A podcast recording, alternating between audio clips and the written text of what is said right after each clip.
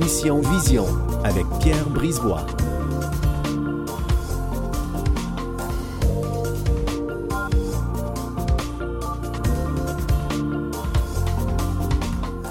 Bonjour, chères auditrices et chers auditeurs de Canal M et de Radio CKVL. Bienvenue à Mission Vision, une émission consacrée tout à tout ce qui touche à l'œil, tout ce qui touche aux yeux. Je suis Pierre Brisebois, je serai votre animateur. Aujourd'hui à l'émission, nous parlons de pollution lumineuse et du rapport avec l'obésité et les maladies de l'œil. Nous aurons aussi en deuxième partie Julie Châtelain, qui nous parlera de tout savoir sur la prothèse oculaire.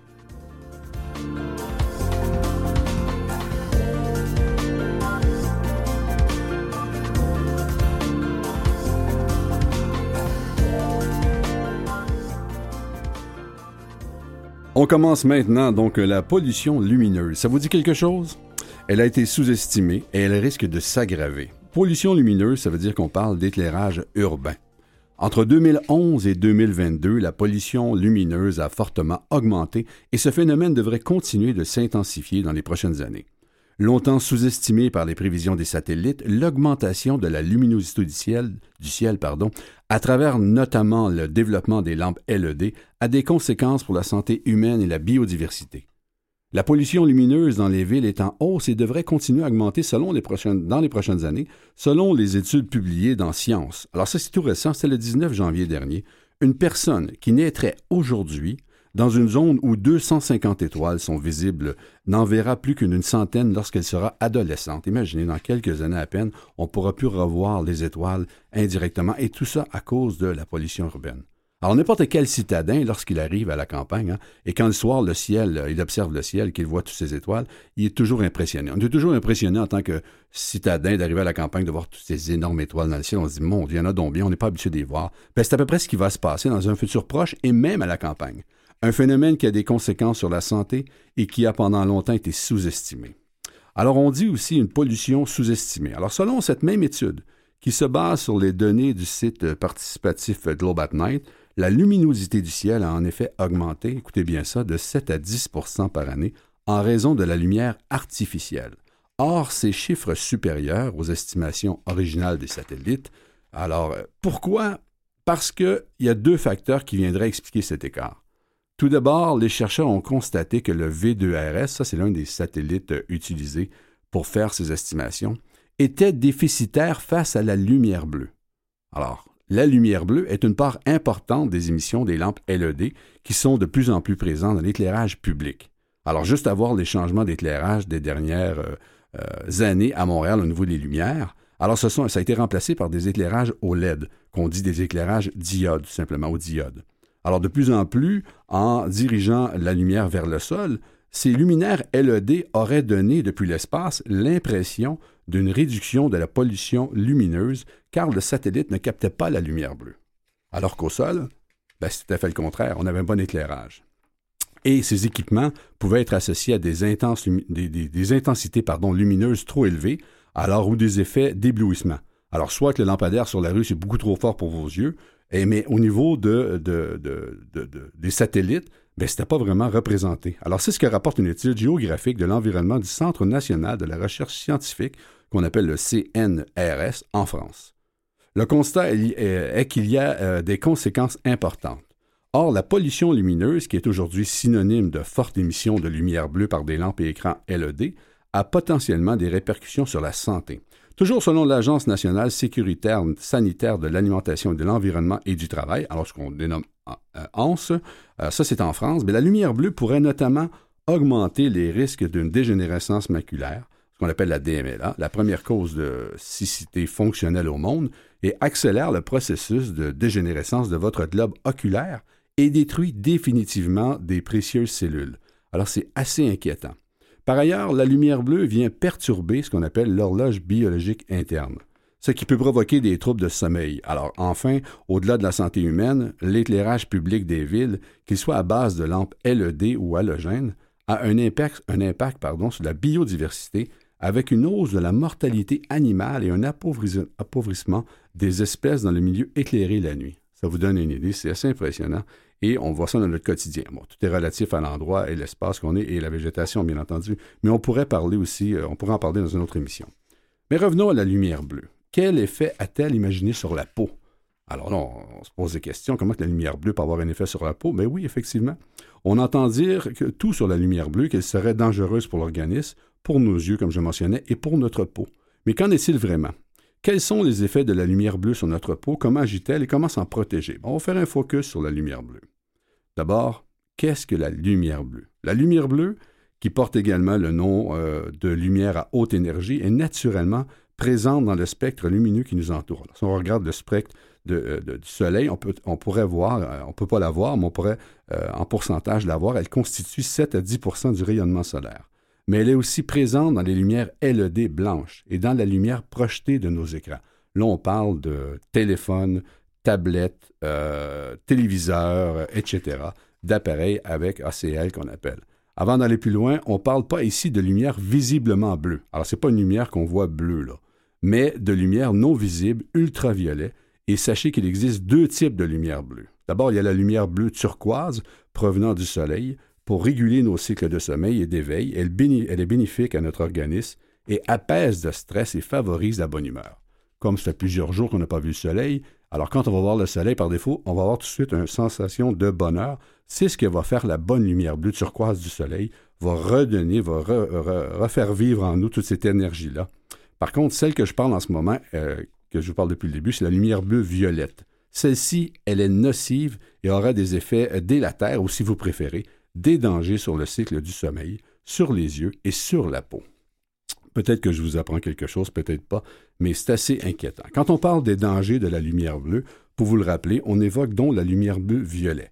Alors, si la dose à laquelle nous sommes exposés naturellement à travers le soleil n'est pas si dangereuse que ça, c'est l'intégration des écrans LED dans notre quotidien qui pose un problème. Alors, une forte exposition à la lumière bleue prolongée et quotidienne avoir des impacts sur la santé et sur notre peau.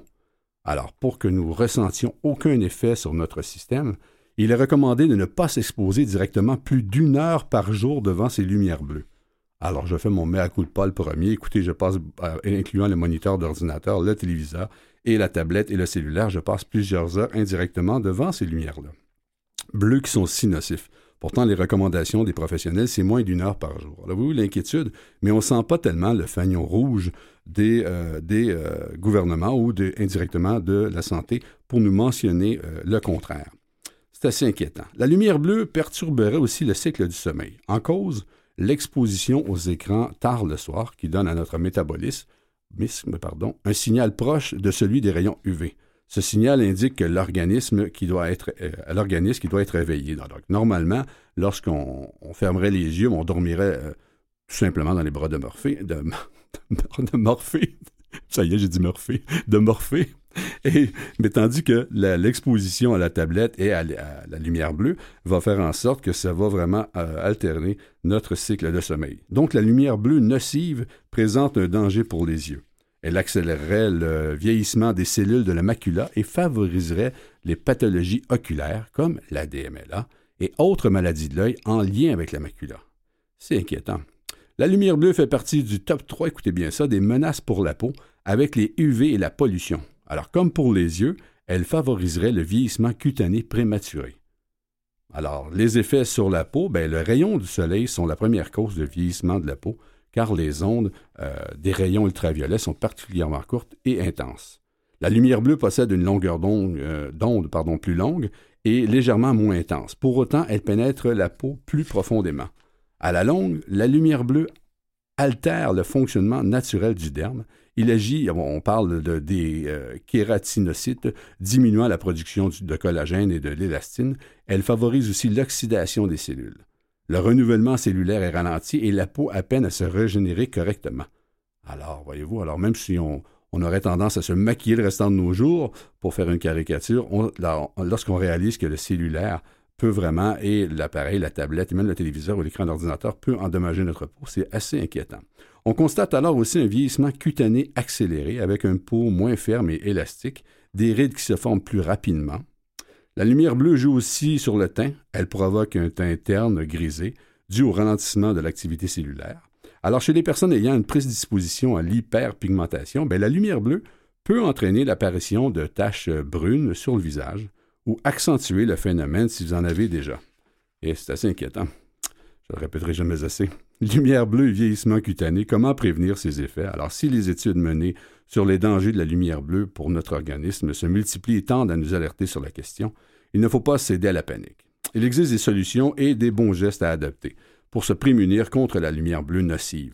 D'abord, pour les personnes connectées. Alors, il existe des filtres anti-lumière bleue euh, qu'on peut appliquer sur les écrans pour limiter les effets ou leur effet. Alors, vous pouvez aussi adopter des lunettes anti-lumière bleue ou avec ou sans correcteur. Alors, si vous portez déjà des lunettes de lecture ou des lunettes pour voir de proche ou de loin, votre optométriste peut euh, vous vendre, oui, c'est le cas de le dire, vous faire installer ou faire euh, mettre au vert euh, ce qu'on appelle la lumière anti-lumière bleue. Alors, du côté. Donc, du côté de la peau, plusieurs gestes à mettre en place pour vous protéger des effets bleus sur la peau avec de la crème solaire FPS 20. Vous allez me dire, mais je ne peux pas prendre de la crème solaire lorsque je prends mon cellulaire, mon téléphone.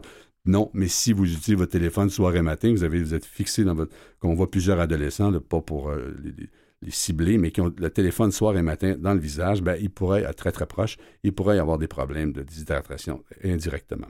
Alors pour vous protéger, euh, pour protéger, vous protéger votre santé et la préserver, voici quelques solutions et conseils contre l'exposition à la lumière bleue. D'abord, vous passez une mauvaise nuit, ben, une première des choses, la difficulté à dormir, oubliez Netflix ou consulter les réseaux sociaux ou Facebook de ce monde avant de s'endormir. Ça, c'est pas vraiment conseillé. On dit aussi les recherches démontrent que l'exposition à la lumière vive dans l'obscurité peut entraîner des troubles du sommeil. L'exposition de cette lumière est faible, euh, est faible, mais par contre, sa longueur d'onde est provoquée par n'importe quel écran rétroéclairé. Alors, dans le cas où c'est une question de vie ou de mort, vous devez absolument regarder vos réseaux sociaux et euh, vous avez un appareil, exemple Android, ben, vous pouvez installer une application qui existe, qui s'appelle l'application Nougat, euh, N-O-U-G-A-T, qui va réduire la lumière bleue. Alors, déjà, d'entrée de jeu, la plupart des fabricants de cellulaires, depuis les, je les dix dernières années, vous pouvez aller au niveau de la configuration, configuration et aller ajuster la lumière bleue, tout simplement. Mais sinon, vous avez l'application Nougat. Vous avez aussi une application, si vous avez un iPhone ou un iPad, exemple, il existe l'application Night Shift qui va réduire aussi l'exposition à la lumière bleue. Alors, euh, ça va vous permettre de vraiment réduire la lumière bleue. Le Night Shift est aussi disponible chez Android. Bon, il y a différentes applications qui existent si vous devez payer. Euh, bon, est relatif, là, vous pouvez voir, mais euh, normalement, il y a assez d'applications gratuites. Et déjà, le téléphone, les fabricants ont peur indirectement, en tout cas, ça, c'est moi qui en dis ça, à avoir certaines poursuites sur le dos euh, dues à la lumière bleue qui va occasionner des dommages tôt ou tard. Les études le démontrent. Alors, pour la déresponsabilisation de ces entreprises-là, ben, c'est ce qu'ils vont mettre. Ils vont rajouter tout simplement enlever ou ajouter la lumière bleue, tout simplement. Parce que dans le passé, je vous donne l'exemple, ceux qui fumaient dans les années 20 n'avaient pas d'idée vraiment qu'on pouvait pogner le cancer ou attraper le cancer avec le tabac. Alors, euh, alors, ce qui fait qu'aujourd'hui, maintenant, ceux qui fument, ils sont informés des risques. Ah ben, c'est à peu près pareil. Alors, le cellulaire, indirectement, la lumière bleue peut endommager, peut endommager l'œil selon le, temps qu'on va passer devant notre appareil. Alors, euh, afin de prévenir ça, ben, soit vous mettez les applications ou les fabricants ont déjà mis dans la, dans pas dans l'application, mais dans les paramètres de l'écran, enlever, enlever la lumière bleue. Voilà. Donc, en conclusion, ne sous-estimez pas les dangers de la lumière bleue et soyez proactifs. Alors, au retour, on parle d'obésité sur la santé oculaire.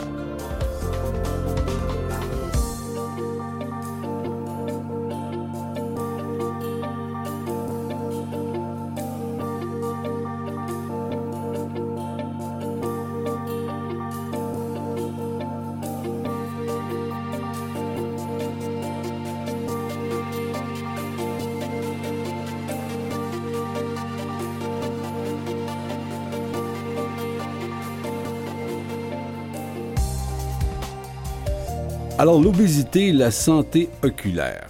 L'obésité perturbe l'architecte de l'ADN des cellules inflammatoires et contribue au développement des maladies de l'œil. Ça veut dire que plus vous avez un, un surplus de poids, ben, vous risquez d'avoir des grosses maladies, plusieurs maladies, mais entre autres des maladies de l'œil. C'est une étude qui est publiée dans la prestigieuse revue Science qui élucide un nouveau mécanisme moléculaire qui peut provoquer des maladies des yeux, euh, des yeux entre autres, entre, entre autres la DMLA, le glaucome. Alors ces recherches décrivent comment euh, les facteurs de stress de la vie, comme l'obésité, reprogramment les cellules du système immunitaire et, et les rend destructrices pour l'œil lors du vieillissement. Alors, ce projet euh, de recherche, euh, ce projet, pardon, du Centre de recherche de l'hôpital Maisonneuve-Rosemont et de l'Université de Montréal a été dirigé par euh, le docteur Mike Sepia et mené par son post-doctorat, le, docteur Masayuki Atta. Alors, c'est des, études qui ont été faites récemment, c'est sorti cette semaine dans plusieurs sites de sciences. Alors, concrètement, c'est que les chercheurs voulaient fondamentalement savoir pourquoi certaines personnes ayant une prédisposition génétique développent la maladie de l'œil tant que d'autres euh, en sont épargnés. Alors bien que des efforts considérables aient été investis pour comprendre les gènes responsables, les variations et les, euh, les mutations ou des gènes de susceptibilité ne font qu'augmenter les risques de contracter des maladies de l'œil, mais ne provoquent pas nécessairement la maladie. Ah, ça, c'est une petite nuance. Cette observation suggère que d'autres facteurs tels que l'environnement et le mode de vie doivent, être pris euh, tels que l'environnement et le mode de vie doivent être pris en considération dans cette équation-là. On sait déjà que le système immunitaire de l'œil d'une personne atteinte de DMLA devient dérégulé et agressif, mais pourquoi et comment? Ben, c'est ce que l'équipe du docteur Sapia euh, voulait en apprendre plus. Alors, dans les faits, ces cellules immunitaires maintiennent l'œil en bonne santé, mais s'activent à la suite de, rencontres avec des agents pathogènes tels que des bactéries ou des virus. Cependant, les cellules immunitaires sont également activées lorsque le corps est exposé à des facteurs de stress, tels que l'excès de graisse dans le cadre de l'obésité, faisant ainsi euh, du surpoids et, après le tabagisme, le premier facteur de risque non génétique de développer une maladie de l'œil. Alors, fait intéressant, L'étude a révélé que l'obésité transitoire et des antécédents d'obésité entraînent des changements persistants dans l'architecture de l'ADN à l'intérieur des cellules immunitaires, ce qui rend plus susceptible de produire des molécules inflammatoires. Donc, globalement, ces résultats fournissent des informations importantes sur la biologie des cellules immunitaires qui causent la DMLA et permettront de développer des traitements mieux adaptés. Dans cette étude, les chercheurs ont utilisé l'obésité comme modèle pour accélérer et exagérer les facteurs de stress subis par le corps tout au long de leur vie.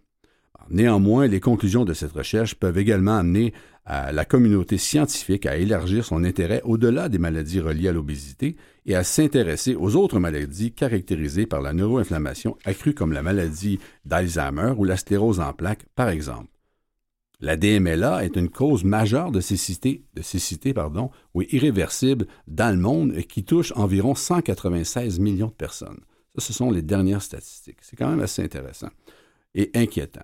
Centre, dont sur cela, ces informations-là viennent du Centre intégré universitaire de santé et des services sociaux de l'île de Montréal, et c'est une étude qui est sortie cette semaine, encore une fois, fort intéressante de plus en plus, on sait que la forme physique est vraiment importante et l'alimentation fait toute la différence et cette étude-là le démontre très bien. Mais quel est le, lien avec la santé des yeux et l'obésité? Ben D'abord, il faut comprendre l'obésité. On, a, on sait c'est quoi, c'est un surplus, mais le, alors c'est un poids supérieur du poids santé comparé à cette référence qui est qualifiée ou appelée de surpoids ou d'obésité. Donc, il y a ce qu'on appelle quelqu'un qui a un stéréotype, un archétype typique d'une personne avec un poids santé. Et si on a une masse supérieure, ce qu'on appelle, euh, pour diagnostiquer dans le fond l'obésité, on se base sur l'indice de masse corporelle qu'on appelle le IMC.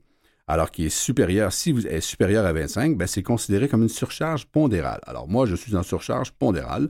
Alors si j'avais un indice IMC de 30, ou si c'est votre cas, ben, généralement, vous êtes considéré, comme un obèse. Alors, souvent, on a une image de gens qui sont extrêmement gros, euh, mais ce n'est pas nécessairement ça, c'est simplement de IMC. Alors, IMC élevé peut être lié à des problèmes de santé systémique chroniques, tels que le diabète sucré, les euh, accidents euh, vasculaires cérébraux, qu'on appelle les AVC, les maladies cardiovasculaires, et ces dernières années, il existe de plus en plus de preuves qu'un IMC élevé est associé à des maladies oculaires. C'est d'ailleurs ce que démontrait un peu la recherche que, euh, que je vous ai lue tantôt du docteur Sapia de l'hôpital Maisonneuve-Rosemont. Dans d'autres études, il est mention que les personnes en surpoids ou obèses présentent un risque accru de rétinopathie diabétique et du glaucome. Alors, d'autres pathologies telles que des occlusions euh, veineuses rétiniennes. Alors, pour vous donner une idée, ça, c'est une thrombose de l'œil et qui a une conséquence euh, du ralentissement, c'est dû à une conséquence du ralentissement brutal de la circulation veineuse dans la rétine. Donc, c'est comme s'il y avait de l'air au lieu du sang directement. C'est ce que peut ce qu'on fait une thrombose. Euh, je caricature un peu, mais euh, c'est ce qui se passe au niveau de votre œil. Il y a le syndrome de la paupière mobile. Alors, ça, c'est quoi? Ben, c'est un peu comme des corps gras sur la paupière. Il y a aussi les accidents vasculaires cérébraux, comme je vous mentionnais, les AVC, qui entraînent aussi une perte de la vue. Alors, il y a des gens qui peuvent faire un ACV et ils vont perdre la vision. Il y a des maladies oculaires liées aussi à la thyroïde. On a également été associés à qui sont associées aussi à l'obésité. Alors, bien que la cause ne soit pas encore certaine, quoique c'est comme d'une évidence, mais vous savez, scientifiquement, faut le prouver. Alors, on ne soit pas encore à 100% sûr. Les chercheurs pensent que cela pourrait être dû à la maladie artérielle périphérique répandue chez les personnes obèses. Alors, lorsque les minuscules vaisseaux sanguins autour des yeux sont endommagés, ils peuvent avoir des difficultés à fournir de l'oxygène, donc d'autres nutriments euh, à la zone oculaire. L'obésité est également un facteur de risque de cataracte. Alors, on parle de opacification du cristallin naturel de l'œil. Alors, qu'est-ce que c'est ça? C'est un peu comme quand vous allez dans une, dans une boutique et vous avez de la difficulté à voir les articles qui sont à l'intérieur du comptoir parce que le comptoir, la vitre est complètement euh, graffinée. Ben, c'est un peu ça l'opacité. Alors, euh, l'opacification du cristallin, c'est ce qui se passe dans votre œil. Il y a une usure indirectement, soit prématurément ou euh, accélérée. Dans le cas des personnes obèses, c'est comme ça, ou ceux qui ont un taux de glycémie plus élevé alors ils vont avoir besoin de se faire opérer au niveau des cataractes pour se faire remplacer la vitre indirectement, ce qu'on appelle le cristallin de l'œil. Alors, euh, tout ça, ça, contribue, le, glycémie élevée, euh, l'obésité, le problème sanguin, ben, ça vient accentuer tout ce qu'au niveau des cataractes. Donc, il est donc plus important de, veiller à faire le plein de nutriments. Alors, ça, c'est important de bien se nourrir. On le répétera jamais assez. On sait quelqu'un qui est dans son poids le sait très bien aussi. On n'a pas à lui rappeler. Mais quand même, moi, je vous rappelle les nutriments, pour l'œil qui sont importants. On parle de la vitamine C, la vitamine E, le zinc, les oméga 3, la lutéine, la xéaxanthine. Ce sont des vitamines essentielles pour l'œil. Alors, euh, vous pouvez faire des recherches au niveau d'Internet à savoir où est-ce qu'on peut retrouver toutes ces, vitamines-là, dans quel aliment. Bref, euh, ça a été démontré que ces substances diminuent la, progression et la gravité des maladies oculaires. L'obésité comporte aussi des risques, comme je le mentionnais, et qu'on peut, qui peut amener le diabète et les maladies d'œil, donc la rétinopathie diabétique, qui est une pathologie qui atteint la rétine de l'œil et qui est reliée directement au diabète. Alors, ce même diabète peut aussi altérer les nerfs et les vaisseaux sanguins de l'ensemble de l'organisme. Alors, la rétine étant nourrie par le sang grâce à ces petits vaisseaux, ben, elle est directement concernée par le risque de perte d'étanchéité puis de rupture de ces vaisseaux sanguins.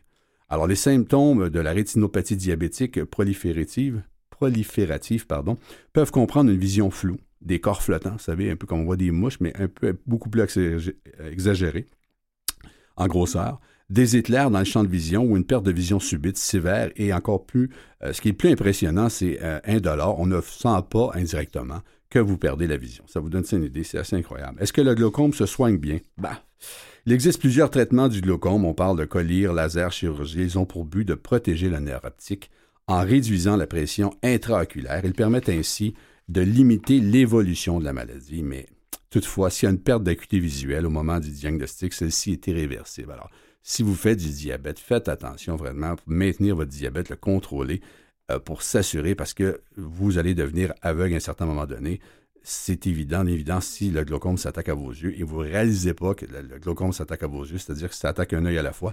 On est des mammifères, le cerveau va toujours nous donner la plus belle vision possible. Alors, si j'ai un œil qui est attaqué et je perds la vision dedans, je m'en aperçois pas, sauf si je ferme l'autre œil, ben, vous avez des gros risques de, de souffrir de cécité.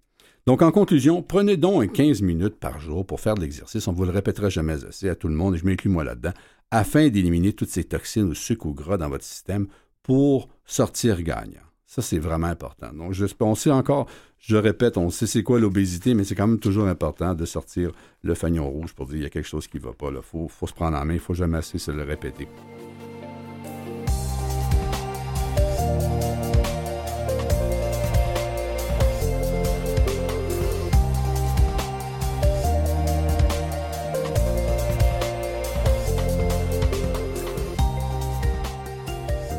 En début janvier, à chaque année, à Las Vegas, il se passe un, salon assez exceptionnel. C'est ce qu'on appelle le CES, le Consumer, Electronics Show, qui, euh, la plupart de tous les compagnies électroniques sont là, de téléviseurs, de fabricants, de, de, cinéma, de tout ce qui est en lien avec le divertissement, mais aussi avec les technologies, les nouvelles technologies qui sortent. Et cette année, il y a la lunette euh, c'est un fabricant de lunettes pour aider les gens qui souffrent soit de la dégénérescence maculaire, faire un lien avec les topos précédents, ou une autre maladie oculaire, leur permettre de revoir une vision, les mettre autonomes. C'est assez impressionnant. Donc, euh, qui ne veut pas avoir une vue sans restriction? Hein? Ça, ça serait un vrai cadeau.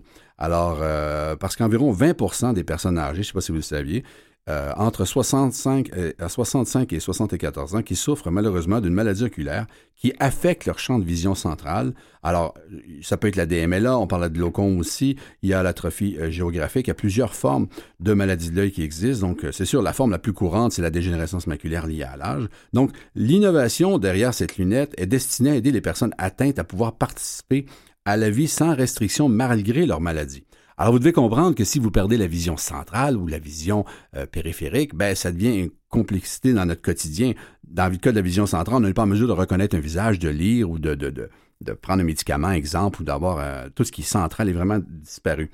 Ah, alors, il existe euh, des prestations qui couvrent, des compagnies d'assurance qui couvrent ça, mais c'est très large, là, c'est sûr. Ces lunettes-là, quand même, ont une valeur assez dispendieuse. On parle alentour de 5000 dollars. Mais quand même, cette compagnie-là, ce qui est important, c'est qu'elle a présenté une lunette qu'elle a fait essayer à tout le monde. Euh, ce qui a fait cette, cette lunette-là, c'est qu'elle va avant que vous le voyez directement, filmer euh, et vous transmettre une image en, en, en prenant ce qui est la partie centrale, dans le fond, ce qu'elle va voir. Dans le fond, c'est un peu difficile à expliquer à la radio. Alors, imaginez que vous mettez les lunettes, mais vous ne voyez pas votre vision centrale, qui a un point noir dans le milieu, une grosse tache noire, comme si vous aviez 25 sous dans votre œil. Alors, vous voyez tout le tour, mais vous ne voyez pas central. Alors, ce qu'elle va faire, c'est qu'elle va prendre la partie centrale et elle va le mettre tout le tour, tout simplement. Alors, la lunette va amplifier la partie centrale. Ça va vous permettre de pouvoir voir devant de pouvoir lire, de pouvoir, un peu comme le ferait si bien un agrandisseur à la maison. Alors, pour ceux qui ont des problèmes de vision, vous avez des agrandisseurs, des télévisionneuses qu'on appelle, c'est un genre de méga loupe, où est-ce qu'on peut mettre notre journal en dessous euh, de, de, la loupe euh, qui, va projeter sur un écran à peut-être 26 pouces ce que vous voyez. Alors, chaque lettre pourrait être représentée, mais c'est à peu près ça qu'ils vont faire, au niveau de l'œil, au niveau de la lunette. Alors, c'est le gros, gros avantage. Alors, bon, l'avantage, c'est que ça va permettre à des gens qui ne voient plus au niveau, au niveau, de la vision centrale de pouvoir voir. Bon, le désavantage, c'est sûr que esthétiquement, c'est pas évident à porter parce que, bon, c'est vous devez comprendre que pour avoir une autonomie, il doit y avoir une pile, et cette pile-là, ben, un peu comme euh, elle va aller en arrière du cou. Donc, on sent qu'il y a un petit désagrément à porter ces lunettes-là, mais quand même, ça donne espoir à des gens qui ont perdu la vision dans le bas âge, la vision centrale euh, ou la vision un peu périphérique, et euh, ils vont pouvoir se procurer ces lunettes-là, et tant mieux sur un programme d'assurance qui le couvre, qui est très peu rare, mais ça va vraiment pouvoir les mettre autonomes et leur donner une joie de vivre pendant peut-être leurs 30 ans qu'il reste en vivre. On va avoir de plus en plus de centenaires. Hein? Donc au retour, Julie Châtelain qui nous parle d'une prothèse de l'œil. Alors tout savoir sur la prothèse de l'œil?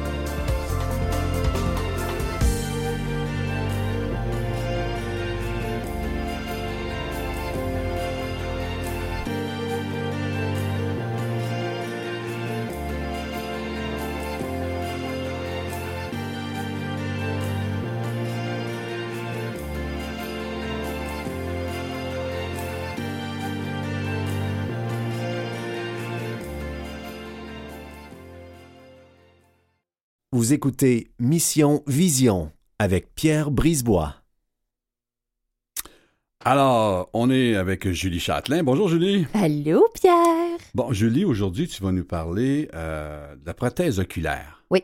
Parce que, bon, pour les auditeurs et auditrices, tu as une prothèse oculaire. Oui, exact. Bon, alors, explique-nous. Tu as perdu un œil et euh, tu as une prothèse. Tout ça, ça s'est fait quand, là? Ben, en fait, historique. Ben, c'est ça. Une historique, c'est que j'ai perdu mon œil le 18 mars 2020, Mhm. en début de pandémie. Mais moi, comme ma cavité est assez euh, particulière, là, donc euh, ça a pris deux autres opérations après. Une au mois d'octobre OK. 2020 et une au mois de décembre 2020. Ce qui fait qu'à ce moment-là, je n'étais pas prête encore à avoir une, une prothèse, euh, parce que là, dans le fond, c'est au début, c'est un conformateur. C'est comme Bon, transparent. OK, je te ramène. Attends, on va y aller étape par étape. Oui. Tu dis que tu as eu deux opérations. Bon, là, déjà, on- si on n'a pas perdu un œil, on ne sait pas qu'il faut avoir une opération. On, Ben, on a une idée, oui, qu'il faut qu'il, enlève l'œil. Si Oui. quelqu'un euh, se crève un œil ou dans, ton- dans le cas de, ton- de toi, ton œil était plus bon pour référer à l'autre émission. oui, oui. Euh, là, tu dis que tu as été opéré. Qu'est-ce qu'ils font? Ils, enlèvent- ils font l'extraction de l'œil, c'est ça? Oui. Jusqu'à euh, un air, jusqu'à où? C'est parce que c'est ça, c'est qu'il y a deux types d'opérations Mhm. plus euh, les plus euh, communes, parce qu'il y en a d'autres aussi, là, mais les deux plus communes, c'est une énucléation et une éviscération. Oui, La différence, c'est. La différence, c'est que l'éviscération, c'est ce qu'on fait habituellement pour quelqu'un comme moi, Mhm. Qui aurait perdu son œil dans un contexte euh, de, comme là, là tu sais, de- d'opération à répétition et Ouais. que l'œil, euh, bon, on garde dans le fond la sclère, que ça s'appelle. Mhm. Ça, c'est le blanc de l'œil oui. qui est relié au muscle. Ce qu'on voit souvent lorsque quelqu'un n'a pas Oui. d'œil, on voit le blanc. Là. Oui, Ouais. c'est ça. Puis l'énucléation, Mhm. ça, c'est lorsqu'il y a des cellules cancérigènes. Alors là, on enlève tout, tout, tout, parce qu'on veut pas qu'il reste euh, de cellules qui pourraient se propager de l'autre côté. Mais moi, comme mon œil était tellement malade, Mhm. ils ont dû tout, tout, tout enlever. Donc, vraiment comme une énucléation. Donc, tu as eu deux opérations pour ça. Pour Non. raison. Non. Première opération, c'est vraiment l'énucléation. Mais là, c'est comme ma cavité est tellement profonde Mhm. qui ont décidé de faire euh, une, une opération supplémentaire pour aller rajouter ce qu'ils appellent un implant. Mhm. Ce qui veut dire que là, ils viennent remplir le fond de la cavité. C'est comme un peu pour la mouler Oui. pour que la prothèse accote mieux sur la bille. Quel standard de la prothèse, dans le fond? Ben- la base tiens, de la prothèse Ben, a un certain standard. Puis oui. il accommode ton œil, dans le fond. faut qu'il recrée cette base-là Oui. À partir. Mais qu'est-ce qu'ils font? Ils greffent? Ils, la moelle non. bovine? Qu'est-ce qu'ils font? hein? Non, non, ce qu'ils font, c'est Ouais. qu'ils viennent, euh, ils viennent percer dans l'os, l'os Ouais. qui est en bas, euh, en fait, l'arcade euh, De l'œil, ouais. Ils viennent euh, visser et l'implant, en fait, il est déposé là. Ah, OK, je Et là, c'est comme si ça pousse sur, après ça, la bille Et on peut bien accoter la prothèse. Mais moi, Oui. ils ont, comme mon œil, il est, il est deux fois plus gros que la normale, mais à l'intérieur, c'est pas placé de la même façon. Ce qui veut dire que lorsqu'on vient visser sur l'os, moi, il y avait un nerf qui était là, mais euh, toi, il n'y a pas Ah ouais, ça, là. Donc, c'est des cas d'exception. Oui, Donc, tu as dû souffrir le martyr, comme je dis. Déjà, Et- quand on touche à des nerfs, on... exact. Je pensé à un traitement de canal. Surtout Ah, non, non, non, on non, c'est infernal. Et c'est pour ça qu'ils ont Donc- dû réopérer pour enlever ce qu'ils avaient fait. Parce que, Mais là, monsieur, monsieur, le- madame, monsieur, monsieur, Madame. madame, tout le monde, non, je dis, mais des, Oh. commun des mortels, c'est ce que je veux dire. oui, Euh, son œil n'est pas nécessairement dans. Est un cas d'exception. oui, oui, oui, c'est ça. Donc, en général, quelqu'un qui devait, euh, devrait avoir une, une prothèse oculaire, il serait, est-ce qu'il est obligé d'avoir un socle, je dois dire ça Non. comme ça, là? Non? Non, non, Non, non, non, pas du tout. Parce que la cavité a une grandeur euh, standard. On met la bille et la prothèse euh, bien. OK. Et normal, bon, le- le- le- l'échéancier de tout ça, euh, c'est quoi? Bien, l'échéancier, dans le fond, c'est que. Comment ça. Tu veux dire, en fait, La comment- longueur, ou entre le premier, dans le fond, entre, qui Entre vérifie les- la prothèse qui va aller dans ton œil, Oui. Puis Ah, ben- aller avec la prothèse. Mais mettre de, la fa- prothèse. de façon normale, là, euh, on opère et à peu près deux mois, trois mois, peut-être aller quatre mois, là, mais le temps que la cavité guérisse Mhm. bien, on peut faire déjà la prothèse euh, oculaire. Ça va quand même, quand même assez vite euh, parce que la personne, évidemment, elle a un, un conformateur, là, donc c'est transparent. Et les gens, en général, ils veulent pas rester comme ça. Ils veulent avoir la prothèse le plus vite possible pour Donc, pas qu'on voit.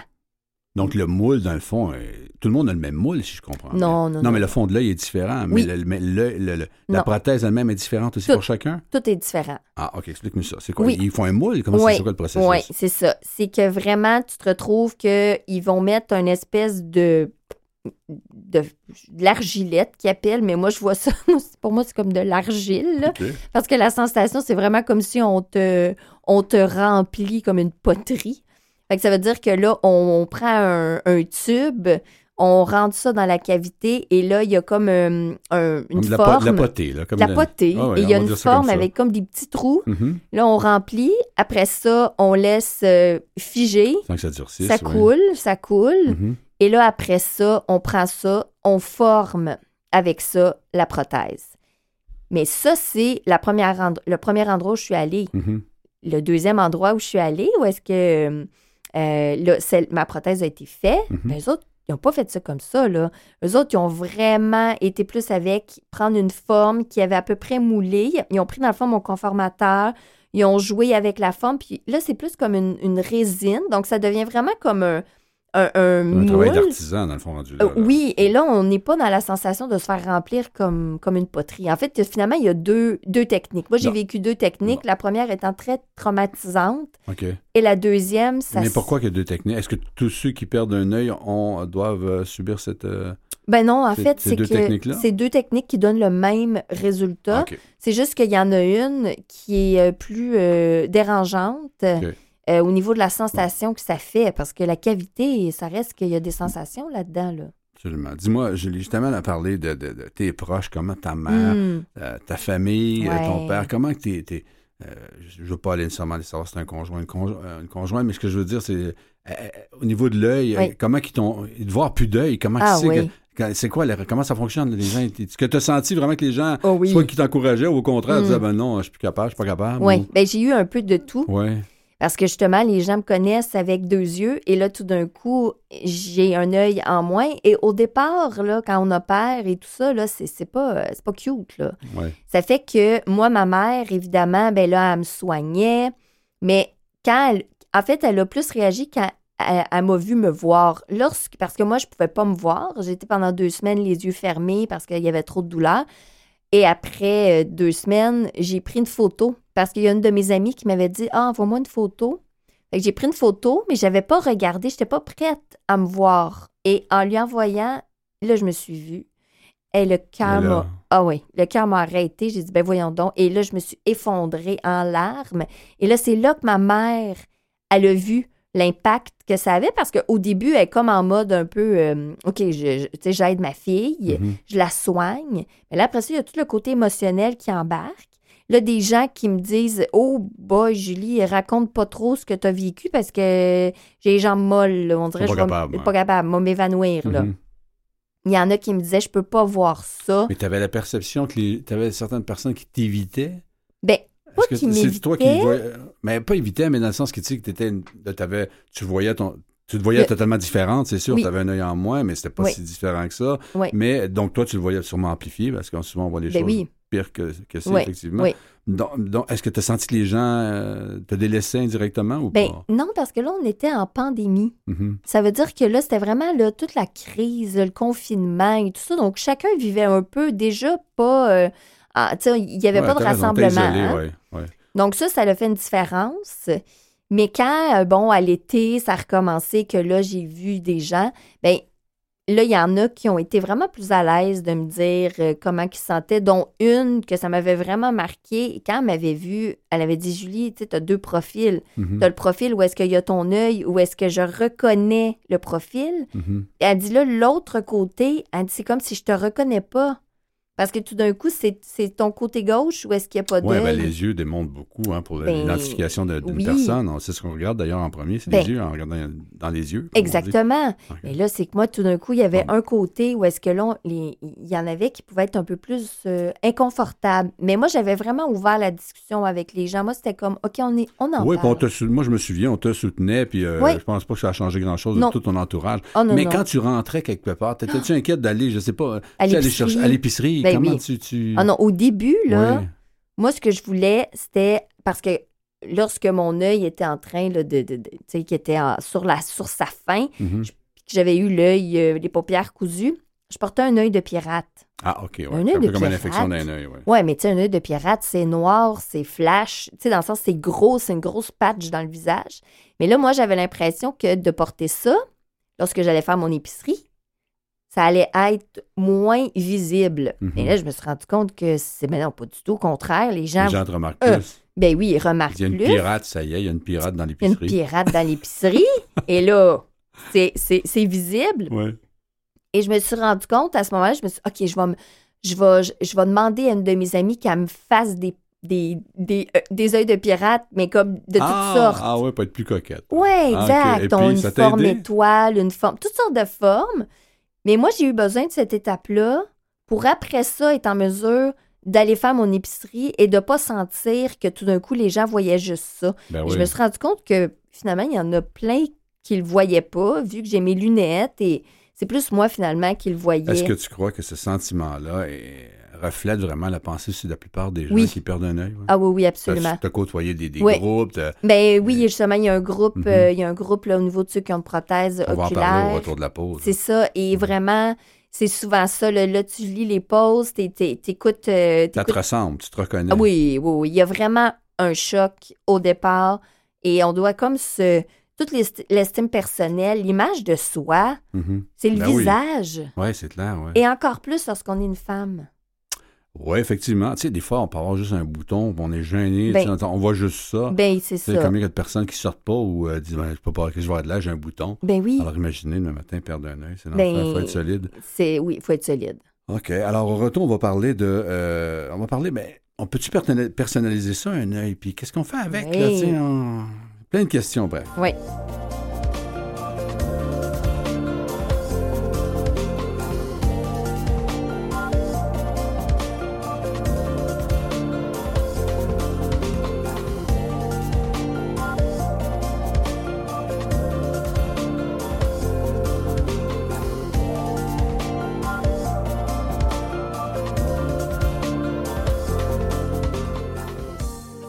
Bon, Julie, écoute, moi, j'ai, plein de questions là, que je me dis qu'il faut que je pose ces questions-là. Tu sais, bon, euh, moi, j'ai un, un partiel, j'en avais une prothèse dentaire. Je- Mhm. J'étais j'étais avancé dans l'âge, puis plus jeune, mais on faisait pas attention aux dents comme aujourd'hui. Euh, Bon, puis je vis avec. Bon, mais tu sais, mais donc, une prothèse dentaire, C'est caché, hein? euh, non, mais on on le soir, on la met dans un plat Ah avec oui, un oui. détergent. Oui. Je, vais, Oui. je vais résumer ça comme ça. Ben oui, OK, on Mais- comprend bien. Bon, voilà. Mais que- est-ce qu'on enlève notre œil le soir? c'est une question.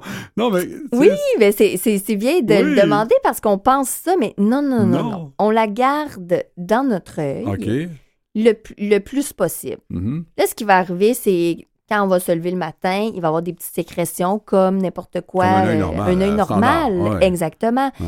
Là, ce qu'on fait, ben, exemple, comme moi, quand je suis dans la douche, ben, je fais juste comme prendre mon doigt et je frotte un peu. OK, je pensais que t'allais dire d'enlever ton œil.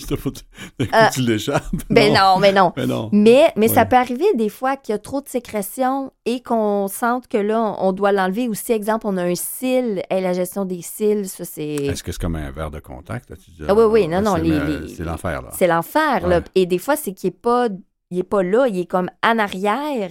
C'est là que je dis Là, que des ton œil pleure, là. Ça finit plus. Ben, c'est ton œil pleure, mais c'est que là, tu sens que tu as un corps étranger. Mhm. Déjà, en plus, c'est un corps étranger, la prothèse. Mhm. Là, tu dois l'enlever et mettre euh, des gouttes euh, pour essayer de faire tomber le cil. Là, à ce moment-là, on l'enlève, mais on la remet tout de suite après.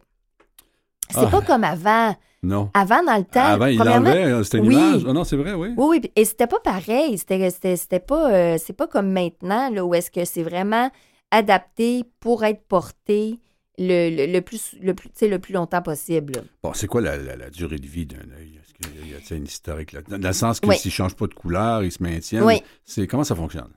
Cinq ans.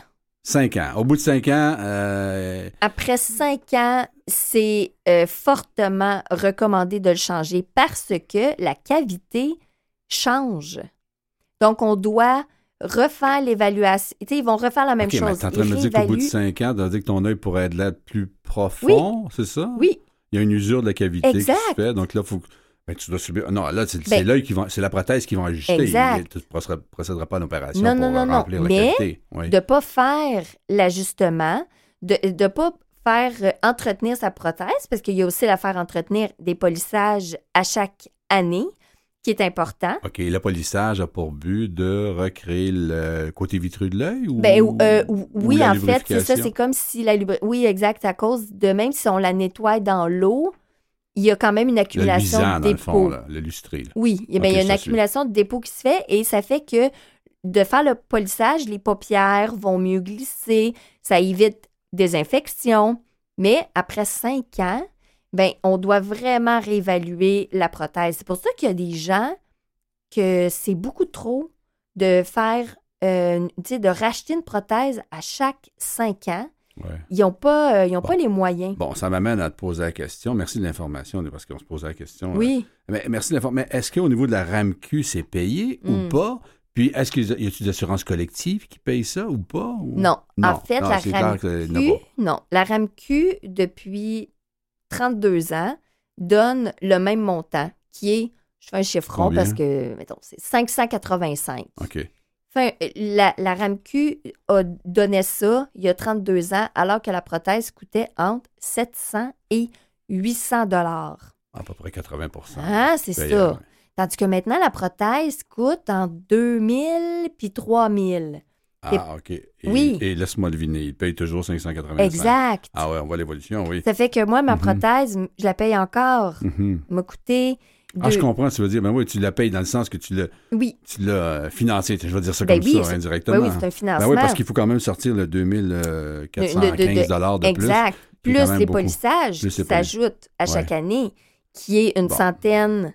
Et ça, ils déboursent uniquement 25 dollars. Ouais, Mais idéalement, on devrait avoir deux polissages par année. ouais. Il y a et, des le, gens à ce moment-là qui n'ont pas les moyens. et le polissage, est-ce que c'est une centaine de dollars? C'est une centaine de dollars. Bon, j'ai vu cette semaine, bon, je te ramène à ton groupe Facebook que tu parlais avant la, Oui. la- la pause.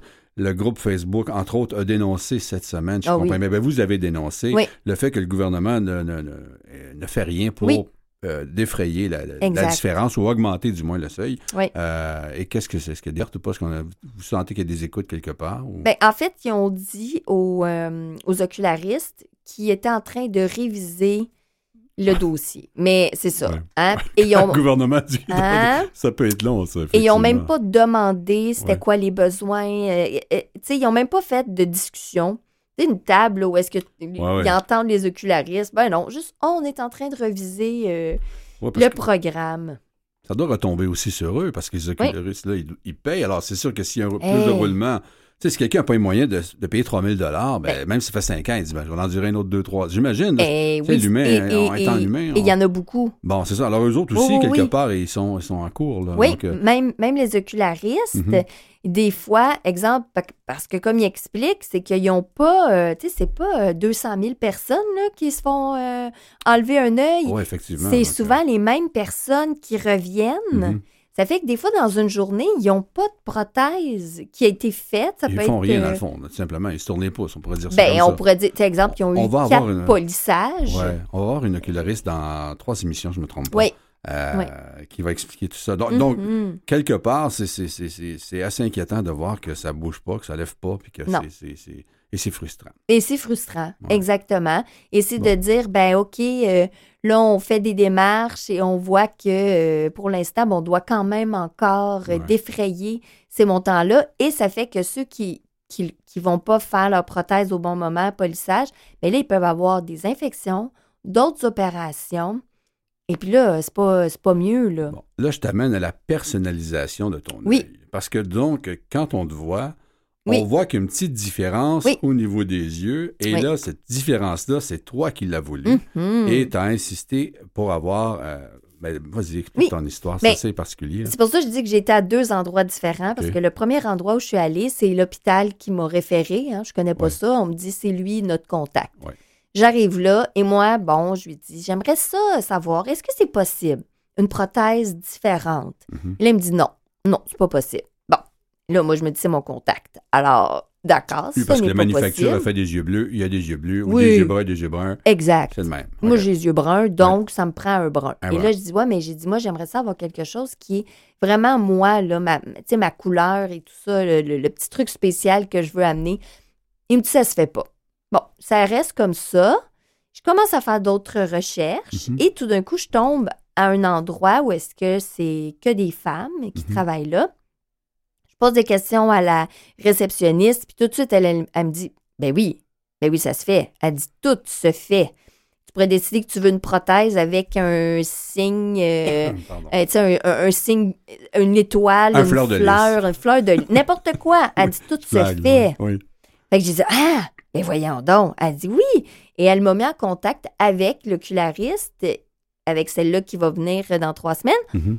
Qui a elle-même une prothèse différente. En fait, elle, elle en a une vingtaine de prothèses de plein de couleurs différentes. Donc, elle aussi, elle porte une prothèse, c'est ça que tu dis? Mhm. OK. Et, et les a personnalisées chacune pour aller avec Oui. des styles. C'est Oui. intéressant. Et là, bon, là, finalement, le processus, comment ça, ça fonctionne, c'est quand même toute une, toute une journée. Tu arrives là et c'est vraiment un processus, c'est comme une co-création. Parce que là, ils font la prothèse.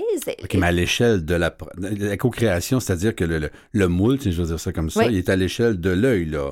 Le moule est à l'échelle de ma Il n'est pas cavité. amplifié, oui. Donc, Et là, après ça, elle regarde, tu lui donnes des photos. Ah, moi, j'aimerais ça comme ça, comme ça. Et là, tout d'un coup, ils commencent. Et là, ils mettent euh, la couleur euh, au niveau de l'iris, là, je parle. Là, ils mettent un petit peu, euh, exemple, moi, je voulais qu'il y ait un petit peu de jaune, or. mais là, il va un petit peu à la fois. Elle te montre. Regarde. On laisse ça comme ça ou on rajoute? Oh non, on rajoute. Attends, le gabarit, il y a un gabarit. Qu'il y a une pupille, il y a quelque chose, il y a déjà quelque chose. là. Non. Non, il n'y a rien, là. C'est blanc, Rien, là. c'est Blanc, blanc, blanc, blanc. Ah, ouais. Et même le blanc, C'est des artistes, Ben absolument. Et le blanc, même le blanc, c'est pas le même blanc pour tout le monde. Ben oui, effectivement. Ils vont y aller avec le blanc euh, qui ressemble à ton autre œil, les petites taches rouges, tout ça. Donc là, tu voulais du jaune. Donc, tu mets du jaune. Moi, je voulais du jaune. Moi, je voulais que ça fasse un peu comme une euh, la poussière d'étoile, finalement. Marguerite, tiens, je vais dire ça comme ça. Ben non, parce- marguerite, t'as du jaune, t'as du brun. Oui, c'est ça. Il y a Ouais. du jaune, du brun. En Mhm. même temps, il y a comme un petit fondant avec mon œil euh, Mhm. brun, parce que dans le fond, ce qu'ils ont fait, c'est qu'ils ont pris mon brun de mon œil pour le mettre dans le mélange de la couleur. Mais c'est vraiment au fur et à mesure, on te le montre, tu es à côté d'eux, tu es vraiment dans le processus. Et moi, ça c'est correct, ça, c'est avec un iris. Mais là, je me suis rendu compte que tu peux avoir une prothèse, euh, exemple, toute noire. Comme il y avait un jeune là, qui était là, lui, il a une prothèse, il a peut-être 10 ans, Oui. une prothèse toute noire, il n'y a pas d'œil. Donc, c'est fait noir, là. C'est juste une couleur complète. Et là, ma, ma super oculariste est Mhm. en train de m'en faire une spéciale parce que je l'ai invitée à faire une entrevue à la radio. OK, non, mais attends, qu'est-ce qu'il y a de quoi de spécial? Moi, c'est spécial. Mais que il n'y je- aura pas, il y aura pas d'iris. Donc, ça va être. Ça va être un peu comme une noire que je te dis, mais ça sera pas une noire. OK, bon. Ça va vraiment être comme, un- comme une galaxie. Ah, OK. Mais c'est Bon. vraiment parce qu'elle dit, je t'en fais une spéciale. Bon. Et, là- on l'a co-créé encore. Là. Elle m'a envoyé des photos. Mhm. OK, rajoute un peu de telle couleur, telle couleur. Alors, le produit final, tu le vois, mais tu le vois pas encore sur toi. Là, tu le vois. Là, j'imagine, elle t'appelle, elle dit Bon, Oui. c'est prêt, ça a séché, euh, oui, le processus a ça. fonctionné. T'es-tu Là, prête? tu le vois, T'es-tu prêt? T'as fait cuire, OK, oui, un peu comme la poterie. C'est ça. principe, là, Et bon. après ça, quand il est Bon. cuit, il y a un ajustement Oui, bon, c'est ça, là, je vais aller là. là. au niveau de l'iris. Oui. Mais là, lorsqu'il n'y a pas d'iris, il n'y a pas d'ajustement. Elle, elle a pris la forme Mhm. déjà. Donc, elle a fait juste après ça mettre la couleur opaque. OK. Ce qui est le, ce qui est le plus long, c'est vraiment de faire l'ajustement avec l'œil. Parce que là, à peu près 50 fois, je dis 50, mais c'est, il en fait Plusieurs souvent, fois, ouais. ils viennent, ils mettent, ils font un ajustement, ils repartent. Ils, font autre- ils- ils- travaillent, ils cuisent, ils brassent des trucs, ils reviennent, font un autre Mais ajustement. t'attends pendant ce temps-là? Ou... Oui, Ah, donc c'est genre de. OK, donc c'est cuit peut-être à l'infrarouge, quelque oui, mais chose, ce que je dis, c'est tout- là. c'est toute, euh, c'est toute une journée. Là. Donc là, une fois qu'ils mettent ton œil, là, il faut qu'il centre, si je comprends bien. Avant, il y a, Oui, euh, explique un peu le processus, c'est sûr, à la radio, c'est pas évident, mais Ouais. à expliquer, mais donc ils font une croix pour centrer avec l'autre. Ouais, là, ouais, ouais, c'est ça, un peu comme la lunette. oui, là? oui, oui, oui. OK, Pour que, comme ça, tu pas euh, Un une- œil plus bas ou plus ben oui, exactement. OK. Et là, évidemment, moi, j'ai des lunettes. Alors là, à ce moment-là, il y a aussi Ah oui, l'ajustement avec oui. la lunette parce que là, il y a de la, il y a de la force d'un côté versus l'autre. Mhm. Ils doivent euh, ajuster en fonction de ça, ce qui fait que si j'ai mes lunettes versus pas de lunettes, Ah, c'était un bon point, ça, parce Ben que oui. dans le fond, parce qu'avant, tu avais tes lunettes, bon, il y a une force dans tes lunettes. Oui. Là, tu comme pas le choix pour que ça. pour au niveau esthétique, dans le fond, parce que c'est simplement comme ça. hein. Oui. Donc, la, la- force est la même, dans le fond, euh, euh, que l'autre œil pour que Oui. les yeux, lorsqu'on te regarde, soient la même grosseur. exactement. Ah, il y a une Mais science en arrière qu'on pense pas. Oh oui, oui, oui, complètement. Et moi, lorsqu'ils l'ont fait, ils se Mhm. sont vraiment ajustés avec mes lunettes. Mais même moi, j'avais oublié que c'est mes vieilles lunettes. Je pensais que c'était la même force des deux côtés, mais non. Alors là, j'ai dû avoir un ajustement parce qu'elle elle- elle bougeait, ma prothèse. Elle n'est pas supposée OK. Et bouger. c'est quoi le délai là, quand on parle du début? euh, lorsque ta création est prête, elle est cuite, puis là, les ajustements, c'est plusieurs jours? Mais ou? non. La même journée? Le 24 Oui. octobre, je suis Oui. arrivée là à 9 h le matin et à 3 h, je suis sortie de là et j'avais ma prothèse. OK, là, tu avais passé le test qu'elle bougeait, tout ce que tu parles, là, c'est Mais à ce moment-là, là. on le sait pas parce que c'est plus après bon, quand tu ça, te ouais. mets à, à jouer avec et là, tu te rends compte, ah, c'est drôle, on dirait qu'elle tourne. Et là, moi, c'est là que j'ai rappelé et qui ont fait euh, l'ajustement. J'aurais pu le faire avant, Mais c'est parce que je, je savais pas que Bon, c'était pas tu- normal. La veille, t'as-tu dormi ou pas? La veille de- du 24 euh, Oui, octobre, oui. mon Dieu, j'étais tellement excitée. OK, ouais. Ben oui, Eh, parce que là, bon. tu sais pas à quoi ça va ressembler. Et quand tu te vois Oui. avec Mhm. une prothèse, c'est c'est comme si c'est il y a quelque chose en toi que tout d'un coup tu retournes dans le passé, comme si là tu as deux yeux. Ah ouais. Donc, le 24 au soir, t'étais soupe au restaurant, je suis ah sûr. oui, moi le 24 au soir et là j'envoyais des j'envoyais des vidéos, des photos à toutes mes amies et là tout d'un coup c'était comme "Oh Julie, on te voit avec deux yeux." Alors qu'on le voit là que c'est pas pareil, Ouais. que c'est une prothèse, Mais quelqu'un que qui t'a pas couleur, vu, euh, tu sais, qui t'a vu en, euh, en 2015 puis qui te voit aujourd'hui. euh, il fait pas vraiment la pas différence. Mais non, Ouais. mais la sensation tout d'un coup de voir ton visage avec deux yeux, c'est il y a vraiment un truc qui se passe que tout d'un coup, tu l'impression que tu retrouves ton Ah, visage. moi, j'aurais aimé ça être le serveur au restaurant prendre ta commande juste pour te voir la face. Oh oui. Non, non, ça le bonheur que tu avais sur Oui, oui, oui, vraiment. Ah, ben merci, Julie. On te retrouve la semaine prochaine. Merci. Merci beaucoup. Fort intéressant comme toutes les fois. En terminant, je veux remercier, c'est sûr, ma collaboratrice Julie Châtelain, ainsi que Mathieu Tessier à la mise en onde. Cette émission est une production de Canal M et de Radio CKVL. Alors, je vous redonne rendez-vous la semaine prochaine pour une autre émission de Mission Vision.